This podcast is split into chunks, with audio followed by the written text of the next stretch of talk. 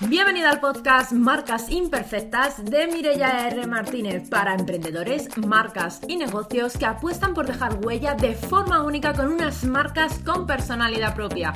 Aquí encontrarás tips, estrategias, inspiración, entrevistas y mucho más sobre marca personal, marketing y ventas para impulsar tu negocio. ¿Empezamos?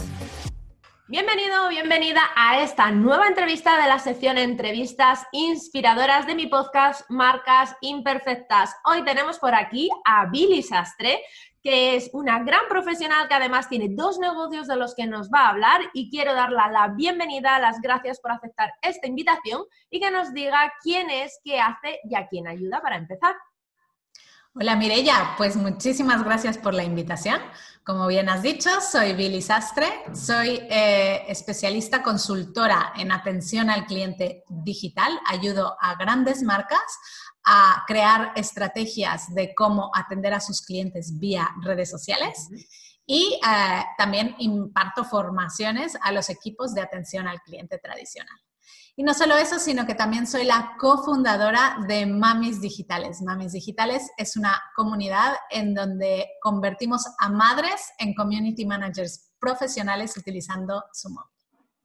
Genial, Billy. Cuéntanos, ¿siempre has sido empresaria o cómo llegaste a, serlo? No, yo he sido una persona que se ha reinventado más de una vez, Mireya. Mira, yo estudié licenciatura en nutrición en ah. México. Soy mexicana y llevo ya 20 años o algo así viviendo en España. Y mm, cuando me vine a vivir a España, eh, empecé a trabajar como nutricionista eh, y me di cuenta que no era eh, del todo lo que yo buscaba, porque en México la carrera de nutrición es completamente distinta. Aquí eh, es casi como un médico más y aquí pues era una, em, una, diplomatura, era más pequeño, eh, tenía que estar solo viendo pacientes con obesidad, que no era lo que más me gustaba. Así que pensé que era momento de pues reinventarme, de ver qué podía hacer, cómo podía aprovechar lo que tenía para eh, encontrar otra carrera profesional o otra, otra manera de salir adelante. Y bueno, eh, como hablo tres idiomas, eh, empecé a buscar pues cosas en donde podía con esas aptitudes, ¿no? Tener otro trabajo. Y encontré un trabajo como secretaria de dirección en una empresa multinacional de transporte urgente y trabajando allí como asistente del director general fue donde descubrí mi pasión por las redes sociales. Así que como una valiente que soy, me volví a reinventar y dije, yo quiero eh, empezar por aquí, quiero aprender a utilizar las redes sociales. Eh, mientras compaginaba mi trabajo de secretaria de dirección, empecé a investigar sobre redes sociales, a ver cómo podíamos hacer en la empresa en la que trabajaba para mejorar la presencia descubrí Twitter, que en mm. aquella época era lo máximo, y empecé a ver, y fue en, en aquella época donde nació el e-commerce también, entonces empecé a ver que había un montón de consultas de gente a través de Twitter que nos mencionaba, dónde está mi envío, cómo puedo hacer, tengo este problema, y empecé a querer que la marca respondiese a través de Twitter todas estas consultas, ¿no? Entonces fue ahí donde nació mi interés eh, y mi pasión por la atención al cliente digital. Y bueno, ahí, así llegué hasta donde estoy. ¿Por qué decidiste emprender? ¿Cuál fue el gran porqué que te llevó a decir, voy a montar mi propio negocio, ya no solo llevando las redes sociales para una empresa en la que estoy trabajando, sino que voy a, trabajar por mi cuenta totalmente? Bueno, en mi caso fue una decisión casi autoimpuesta, ¿no? A mí, eh, en el momento de la crisis del 2008, eh, obviamente pasó factura a la empresa en donde yo trabajaba, hubieron problemas, eh, despidieron al director general de la empresa donde yo estaba y la primera en caer después de él fui yo. Entonces, eh, después de este trabajo, cuando a mí me despidieron, claro, yo trabajaba en una empresa que eh, potenciaba muchísimo al, empleado, lo cuidaba mucho, tenían muchos beneficios, era una empresa socialmente responsable. Entonces, después de eso conseguí un trabajo, esta vez no era una gran empresa, era una startup y era completamente distinto. Yo era madre de mis dos eh, pequeños ya Y claro, me vi en otra situación muy diferente. Me vi teniendo que perder una hora de ida y una hora de vuelta de transporte cada día. Me vi teniendo que quedarme hasta altas horas de la tarde solo porque se quedaba la jefa o el jefe y aguanté cuatro meses en ese puesto de trabajo. Un día me desperté por la mañana, decidí entrar al, despacho de, de, mi jefa y decirle que me tenía que despedir porque yo no, no, no, no podía soportar ese ritmo, no estaba acostumbrada ni era algo de lo que yo quería hacer. Yo, desde que tuve hijos, supe que quería estar presente para ellos y, dedicarles también mi tiempo, ¿no? Entonces yo no podía salir de mi casa muy pronto por la mañana y llegar muy tarde por la noche sin verlos porque no era parte de mi, de mi visión, de mis valores y de mis objetivos. Así que decidí emprender por mi cuenta en aquel momento, eh, con muchísimo miedo, siendo madre, separada. Eh, no fue fácil, pero también soy muy cabezona, así que acabé lográndolo eh, porque, porque sí, porque me lo propuse y porque dije que desde aquel momento me hice una promesa a mí misma que era que nunca iba a trabajar para nadie más. A mí me da muchísima envidia todas las que dais el paso por vosotras mismas y dejáis vuestros trabajos para decir, venga, lo voy a intentar, voy a por ello y voy a por todas, porque al final es verdad, porque al final hay, personas como tú que aun con miedo lo hacen. Luego hay personas como yo, por ejemplo, en mi caso, yo necesité que a mí me despidieran para decir, venga, voy a aprovechar el momento para intentarlo y, demás, pero estamos muy acostumbrados o el miedo nos puede y siempre estamos con los y si sale mal, y si, pero siempre los y si son negativos. Luego nunca nos planteamos si los ISIS van a ser positivos y si sale bien y si al final consigo más de lo que esperaba y si, oye, disfruto de la vida y puedo ser dueña de mi tiempo, de mi agenda, de disfrutar de mis hijos y al final te das cuenta de, oye, es que al final ha valido la pena a pesar del esfuerzo inicial que obviamente siempre los, comienzos pues requieren su esfuerzo y son duros, pero al final dar ese paso es un paso de valentía, sobre todo las que lo hacéis tomando las riendas y un ole, vamos, así de grande, por Dios.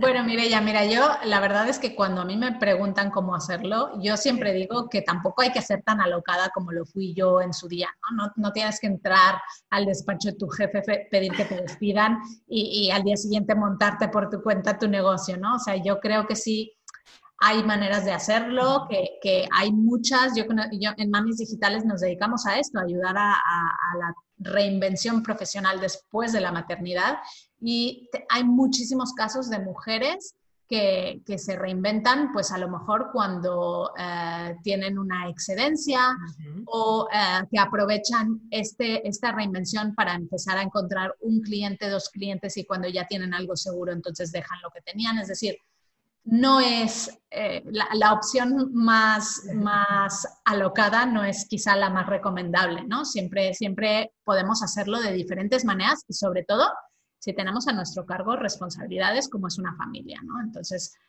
hay, hay diferentes maneras de hacer las cosas. En, en mi caso, yo lo hice así porque yo no soportaba no poder ver a mis hijos y no soportaba estar incumpliendo con una promesa que yo me hice desde que fui madre, que era la de estar presente para mis hijos, porque yo por las circunstancias personales que viví cuando crecí, mi madre nunca estuvo presente, entonces fue algo que para mí era tan importante que obviamente me ayudó a dar ese paso.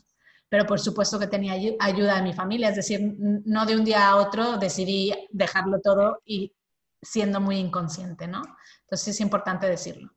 Sí, porque luego también hay que ver más allá. Muchas veces no sabemos, como tú dices, si hay una ayuda personal, si a lo mejor a veces, como yo he visto en algunas personas, que se tiran al río, pero porque a lo mejor han tenido una herencia, han tenido un finiquito importante, a lo mejor, oye, esas personas cuentan con una seguridad para no tirarse de cabeza de forma inconsciente al emprendimiento, porque al final emprender requiere también de inversión, que siempre hablamos de la inversión económica, pero que también está la de la energía y la del tiempo pero esa inversión económica ya también tiene que ayudarte a tener una previsión para hacer frente a esos primeros meses mientras que estás levantando el negocio. Entonces, claro, muchas veces hay que tener en cuenta que no conocemos el 100% de las circunstancias de otras personas a las que escuchamos que dieron el paso, porque a lo mejor no son las mismas que las tuyas y te puede volver una inconsciente decir, voy a hacer lo mismo que, que Billy o que no sé quién, pero a lo mejor no sabemos la seguridad o no que podían tener por detrás a la hora de dar ese paso.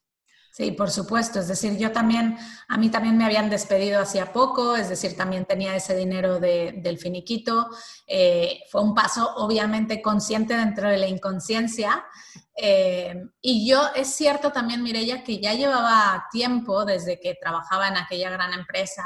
Eh, construyendo mi marca personal. Por lo tanto, tampoco me lancé de cero a algo desconocido, sino que yo ya sabía lo que quería hacer ya tenía más o menos eh, las, a las personas a las que quería ayudar, porque ya sabía a quién eh, iba a ofrecer mis servicios. Entonces fue, entre comillas, un poco más fácil que alguien que, o sea, mi recomendación nunca sería, sí, lánzate y no lo pienses, ¿no?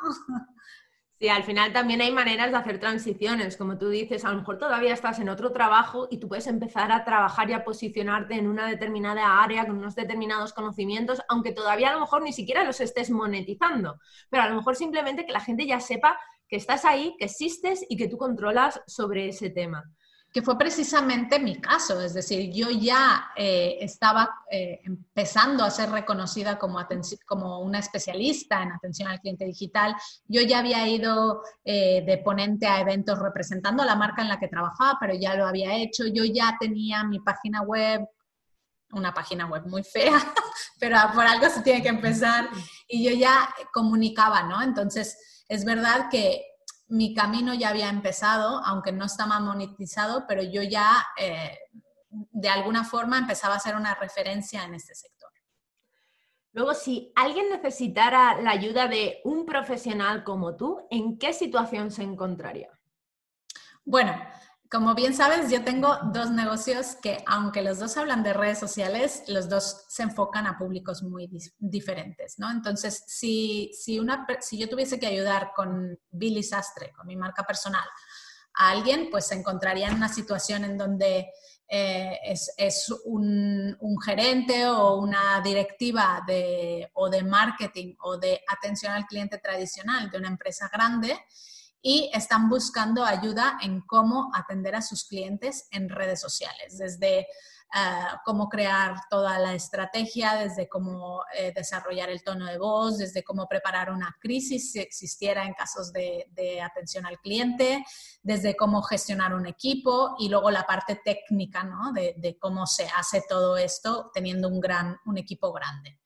Eh, o que necesita formar. Es decir, muchas veces tenemos a equipos de atención al cliente que están contestando a través de Twitter, de Facebook, de Instagram o de cualquier red social y que llevan muchos años haciendo lo mismo y no reciben formación. Estas formaciones lo que hacen es que les dan un aire nuevo, les ayudan a tomar ideas, les ayudan a responder de una forma mucho más cercana a su público y bueno, eso, eso es lo que buscan generalmente cuando vienen a mí.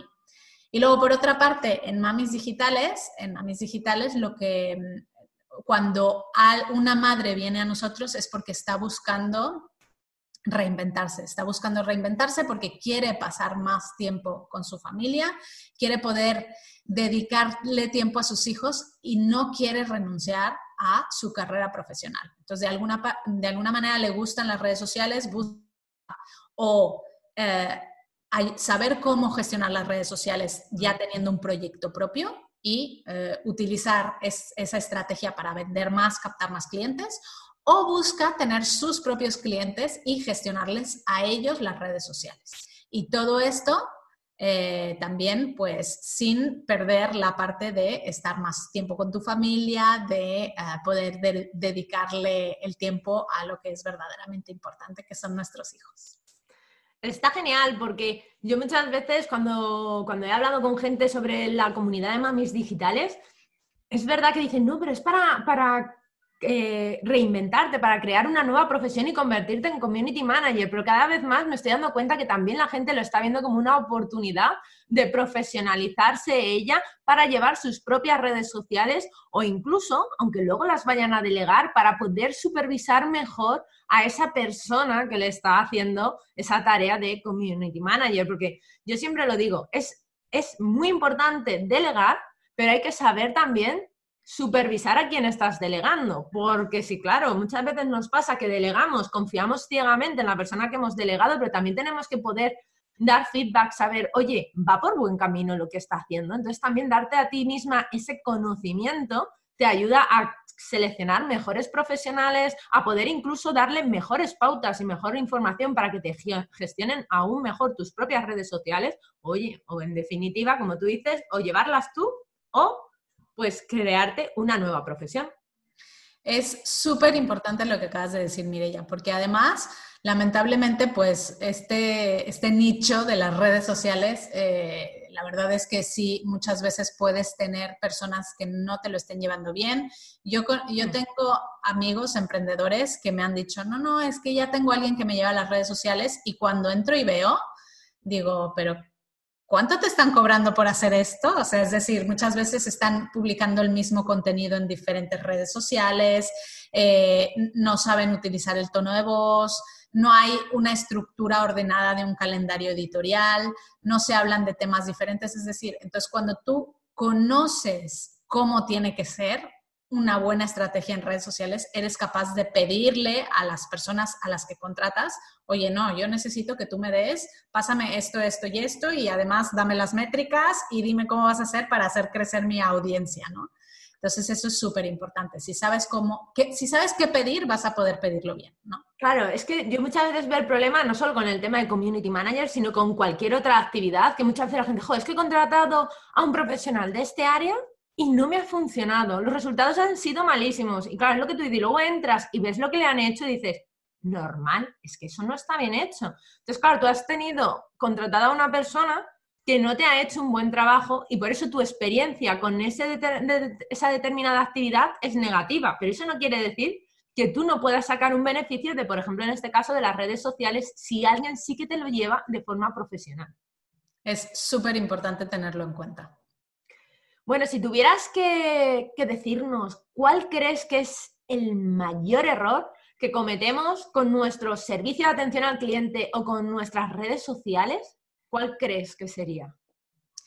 Bueno, a ver, empecemos con el servicio de atención al cliente. Yo creo que, mira que todo mundo entiende la palabra empatía, porque yo en todos mis cursos lo pregunto y la, la teoría es muy fácil, sí, sí, ponerme en la piel de los demás. Pero luego vas a la práctica y eh, analizas las respuestas que hacen las marcas en redes sociales a sus clientes y ves que lo que más falta es la empatía. Entonces, para mí hay una fórmula básica que enseño en todas mis formaciones para utilizar la empatía a la hora de dar una respuesta en redes sociales. Y es, primero emoción y luego información. Es decir, si yo a ti te pregunto, Mireya, eh, no he podido entrar al curso, a tu curso, eh, me da error cada vez que me descargo la plantilla. Lo más lógico es que tú me contestes, eh, ah, hola Billy, sí, el error que te está dando es tal, tal, tal. Vale, pero no has empatizado conmigo. Entonces, es algo tan fácil como al inicio de esa respuesta decir, Billy, te entiendo, debe de ser eh, muy frustrante no poder descargarte la plantilla. Voy a ver si te puedo ayudar. A ver, sigue estos pasos, si no, si sigue sin funcionarte, sigo aquí para ayudarte. Esa frase inicial hace que lo que yo esté sintiendo en ese momento baje mucho más.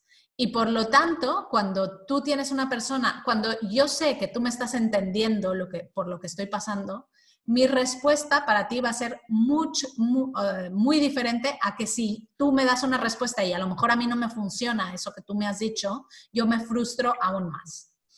Entonces, es tan fácil como poner un trozo de emoción antes de dar la información. Desde luego la respuesta cambia totalmente. Cambia totalmente, totalmente. Y además hay que tener en cuenta que la atención al cliente digital, es decir, por escrito, tiene muchas más dificultades que eh, un call center o que eh, la atención al cliente presencial, ¿no?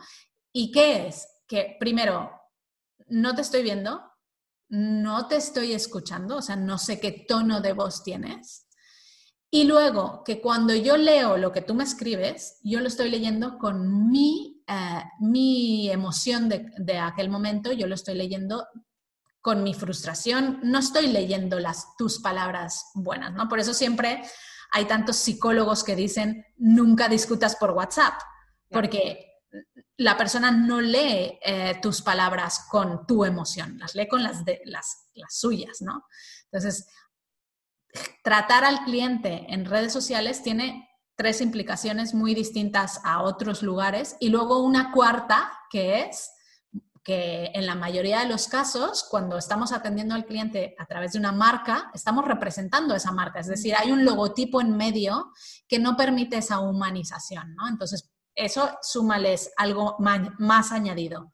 Y bueno, ese sería eh, el primer error que veo que cometen muchísimas, pero muchísimas marcas. Mira, te voy a contar un ejemplo que compartí hace poco con mi comunidad de una eh, influencer, una influencer eh, de Instagram, ahora no, recuerdo su nombre, que empezó, lanzó un, tweet y, eh, compartiendo una historia real que había vivido ella diciendo, quiero encontrar a la persona que me ayudó, una persona del aeropuerto de Mallorca porque me ayudó a pasar los controles yo iba sola con mi bebé, me, cargó eh, el carrito, me ayudó a pasar los controles súper rápido y gracias a ella llegué al avión. Fue tan rápido y tenía tanta prisa que no pude pedirle su nombre y lanzo una petición a todo el mundo online para que me ayuden a encontrarla. Era morena, no sé qué la describió y dijo, arroba Iberia, es de, trabajadora del aeropuerto de, tierra de Iberia. ¿Sabes qué contestó Iberia? Muchas gracias. Si quieres eh, procesar una felicitación, eh, rellena este formulario y les envío un enlace al formulario.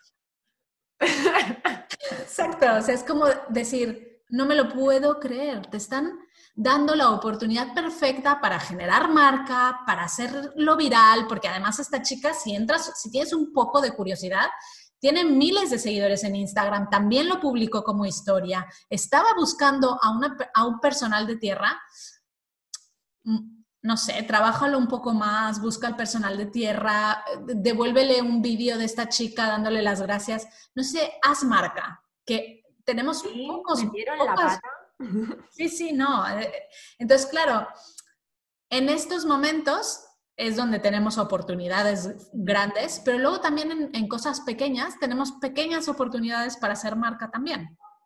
Y esto es lo que los principales errores que cometemos, ¿no? En atención al cliente. Yo, por ejemplo, últimamente, que cada vez recibo más mensajes por Instagram, y es lo que tú dices, la gente cada uno interpreta el tono de voz a su manera. Yo, por ejemplo, que hablo súper directo, yo muchas veces lo he pensado, digo, jope, yo no sé qué tono de voz le pone la gente a mis mensajes y lo mismo a lo mejor alguien los malinterpreta. Y hace ya un tiempo que me he acostumbrado y a cualquier persona que me escribe por privado, a la práctica totalidad, les contesto con un audio.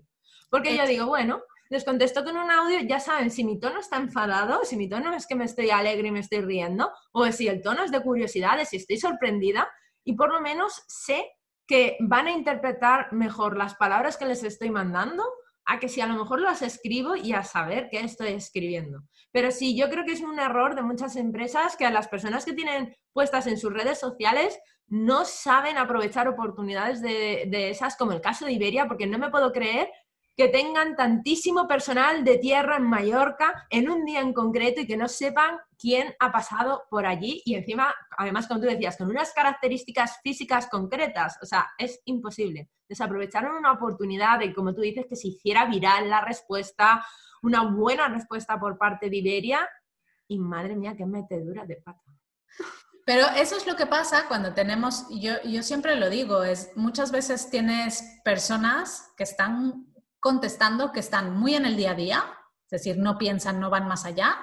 Y luego hay muchas que no entienden tampoco el entorno. O sea, hay gente que se cree que, que, estar contestando en redes sociales es lo mismo que por teléfono o es lo mismo que por email, que aún me parecería igual, me parecería mal la respuesta. Pero claro, en redes sociales, ¿qué pasa? Que además es una ventana a los observadores. Los observadores como tú y yo, a mí me tienen fichada en España como la de atención al cliente digital y me llegan, este caso precisamente me llegó de una alumna mía por email, me dijo, Billy, mírate esto, lo que está pasando, ¿no?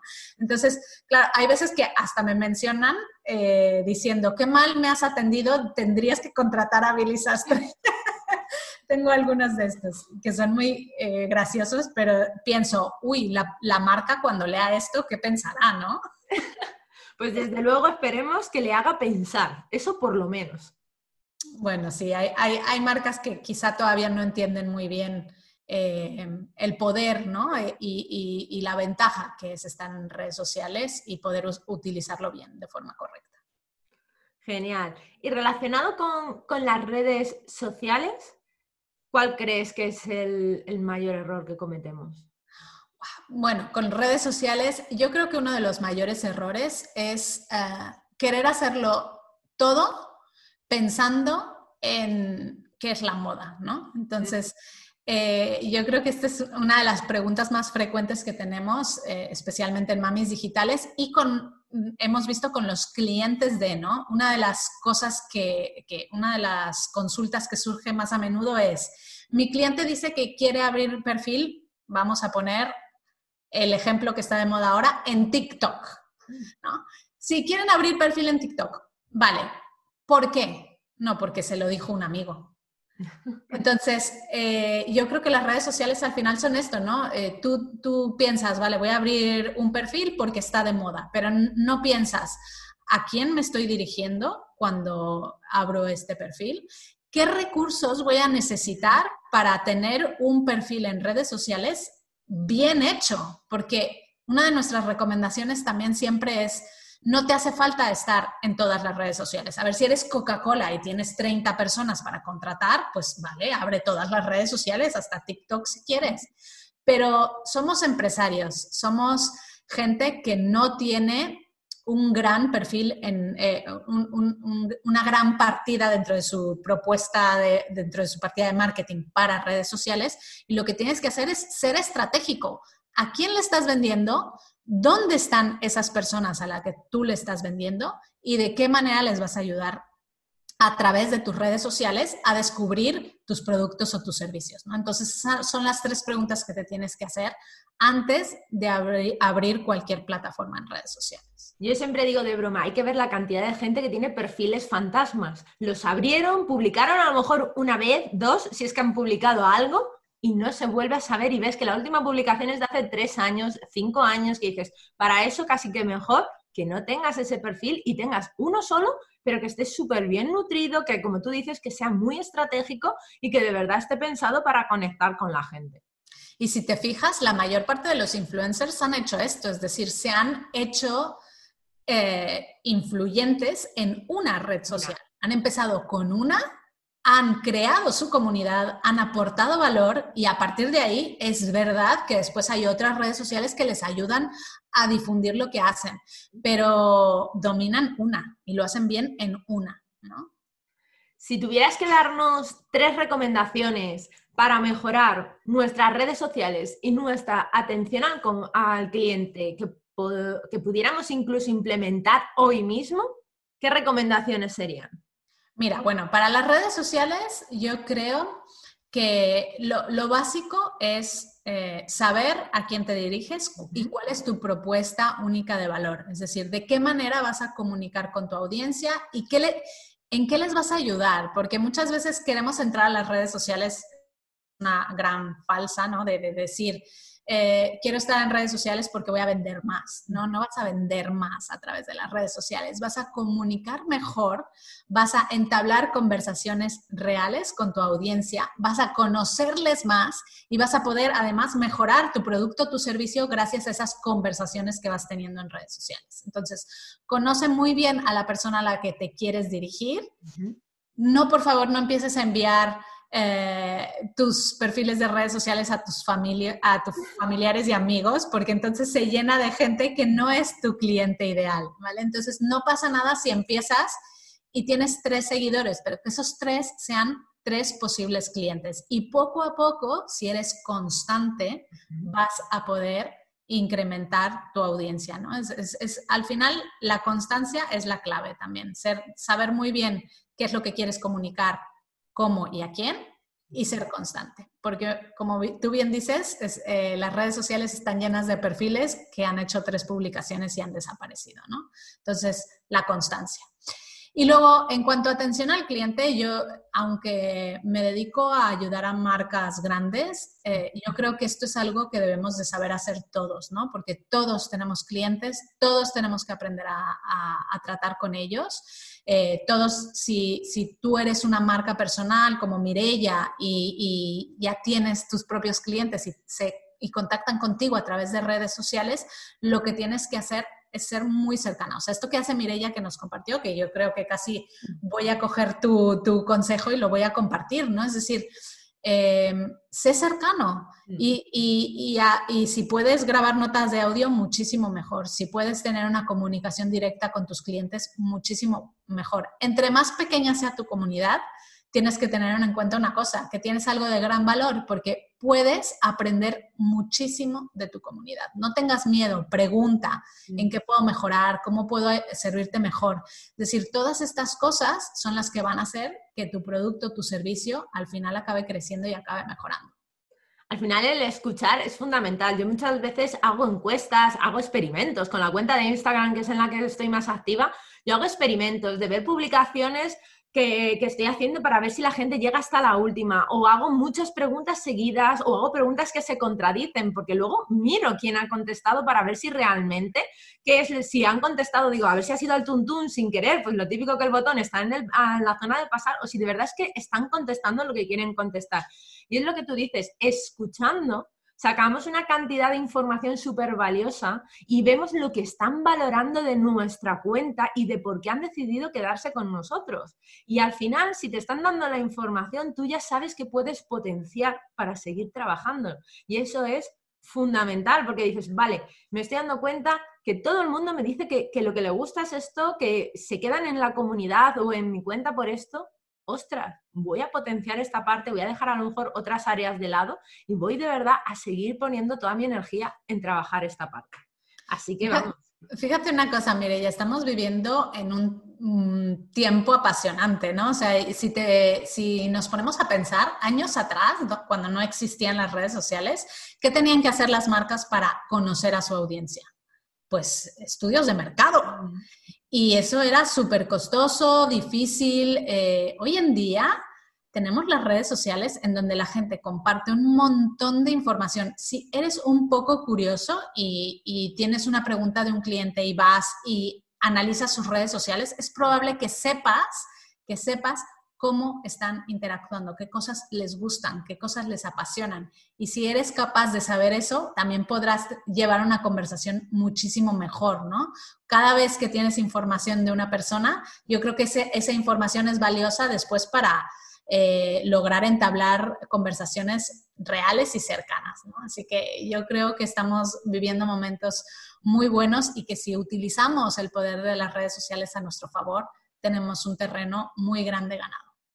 Genial, Billy. Bueno, y a mí que me encanta humanizar las marcas, me gustaría que compartieras con nosotros un aprendizaje, un bache o una anécdota como emprendedora y empresaria, porque al final yo cuando la gente cuenta, me ha salido todo súper bien a la primera, yo siempre digo, eso, vamos, o, o, de verdad es un milagro y has tenido muchísima suerte, pero lo normal es que en tu camino como emprendedor o empresario, cuando empiezas un negocio, siempre tenemos baches y la gente tiene que ver que eso es real, que eso pasa y que cuando les pasa, que les va a pasar, pues que no pasa nada porque se sigue adelante y las cosas mejoran. Entonces a mí me gusta que la gente comparta algún tipo de anécdota, aprendizaje, etcétera. Bueno, mira, te voy a compartir uno que nunca lo he hablado en directo, así que tienes la premier. sí que lo he compartido en Petit Comité en nuestro grupo de Mastermind de Mamis Digitales. Pero yo creo que es algo a tener en cuenta de actitudes que debemos desarrollar todos los emprendedores y una de ellas es la perseverancia, ¿no? Eh, yo cuando lancé mi primer eh, proyecto, mi primer curso eh, online, fue un curso de LinkedIn. Entonces yo hice el, lanzamiento al estilo Jeff Walker, los tres vídeos, los grabé con muchísima ilusión, me preparé todo el contenido, lo lancé, funcionó muy bien la parte de los tres vídeos, es decir, todo lo gratuito, se apuntaron un montón de personas, más de 2.000, que para mí en aquella época era mucho, y estaba súper contenta. Y cuando llegó el momento de la venta, Mm, mm, mm, creo que vendí como dos o tres. Y claro, yo estaba súper frustrada y decía, eh". entonces mi conclusión fue, este producto no funciona. Y ya no lo voy, lo dejé apartado, lo dejé de lado, dije, bueno, no, no, no, no funcionó, no, no salió bien, etc. Em, al cabo de unos meses eh, me invitó Vilma Núñez como ponente a un evento suyo en República Dominicana fuimos, estuvimos hablando y me dijo, ay, vi tu lanzamiento de LinkedIn, tu curso de LinkedIn, qué bien, qué tal fue y tal. Y yo le dije, cayó Vilma, yo, sí, me fue bien. Mentira. Se apuntaron dos mil personas, eso era verdad, pero claro, no hablé de las ventas. Y me dijo, ay, Billy, me encanta tu curso y tal, ¿por qué no hacemos un lanzamiento? Creo que yo le propuse, ¿por qué no hacemos algo juntas, Vilma, tal? Y me dijo que sí, inmediatamente, pues ya sabes cómo es Vilma, que cuando dice algo eh, lo hace y a, las dos horas ya está hecho, ¿no? Entonces casi a las dos horas ya teníamos la página web, todo el, hicimos un webinar, era un, eh, era un pack de marca personal, ella daba su curso de Instagram y yo daba el mío de LinkedIn y era un pack. Hicimos el webinar, también se apuntaron un montón de personas al webinar, muy bien, y pasó lo mismo en otra medida, ¿no? Es que no, vendiéramos tres porque Vilma es Vilma, vendimos, no sé, 15 o 20, pero claro, Vilma me escribió y me dijo, Billy, algo no está yendo bien con eh, el lanzamiento, vamos a analizarlo, vamos a hacer una llamada. Y entonces hicimos una llamada y me dijo, a ver, ¿cuál, ¿cómo tenemos estructurada la landing? ¿Qué les estamos diciendo? ¿Qué es lo que no está funcionando? Vamos a hacer una pack, vamos a añadir este bonus, vamos a hacer este otro bonus, vamos a, activar otro webinar, no sé qué. Y al final, yo, yo colgué esa llamada y dije, claro, por eso tiene el éxito que tiene y por eso ha llegado hasta donde está, porque no se dio por vencida, porque en lugar de hacer lo que hice yo, de que, bueno, el curso no funciona y, y lo dejo ahí parado, ella analizó, vio, le dio vueltas, dijo, ¿qué cosas podemos hacer para mejorar? Vamos a hacer esta otra acción, esta otra, en medio del lanzamiento. No se esperó a que terminase el lanzamiento para sacar conclusiones. No, no. A la mitad dijo, vale, no, no estamos vendiendo, ¿por qué no estamos vendiendo? Vamos a analizar, vamos a cambiar esto, a, a retocar esto otro. Y yo de ella aprendí eso, aprendí a ser perseverante, aprendí a tener una mente analítica, a saber tomar decisiones a tiempo y poder cambiar un resultado, ¿no? Entonces, la verdad es que yo a Vilma le tengo un cariño enorme y, de ella aprendí esta constancia que ha hecho que ahora mismo Mamis Digitales esté donde esté. Yo creo que esto es una, una anécdota fundamental y que la gente va a sacar mucho de ella porque muchas veces nos pasa a todos que sacamos algo, no nos sale como queríamos los resultados a la primera, nos frustramos y tiramos la toalla, pero es no, no, vamos a aprender. ¿Por qué? ¿Por qué no ha pasado? Vamos a escuchar, vamos a rehacer, vamos a reintentar. Y como tú dices que te pasó con Vilma, no, no, no esperamos a terminar y que esto se termine con los resultados para luego ver. Si sobre la marcha ya estamos viendo que los resultados no son los que queremos, directamente recalculando ruta, poniendo el GPS en otra dirección y tomar acción inmediatamente para que solucionar, soluciones, no quedarnos ahí lamentándonos en los problemas que estamos teniendo. Totalmente. Bueno, Billy, muchísimas gracias por este ratito que has compartido, por todo, todo, todo lo que has comentado, enseñado, compartido. Bueno, yo lo que quiero ahora es que eh, aproveches para despedirte y cuando te despidas le digas a la gente dónde puede encontrarte, redes sociales, página web, para que si quieren saber más de ti puedan buscarte y localizarte fácilmente.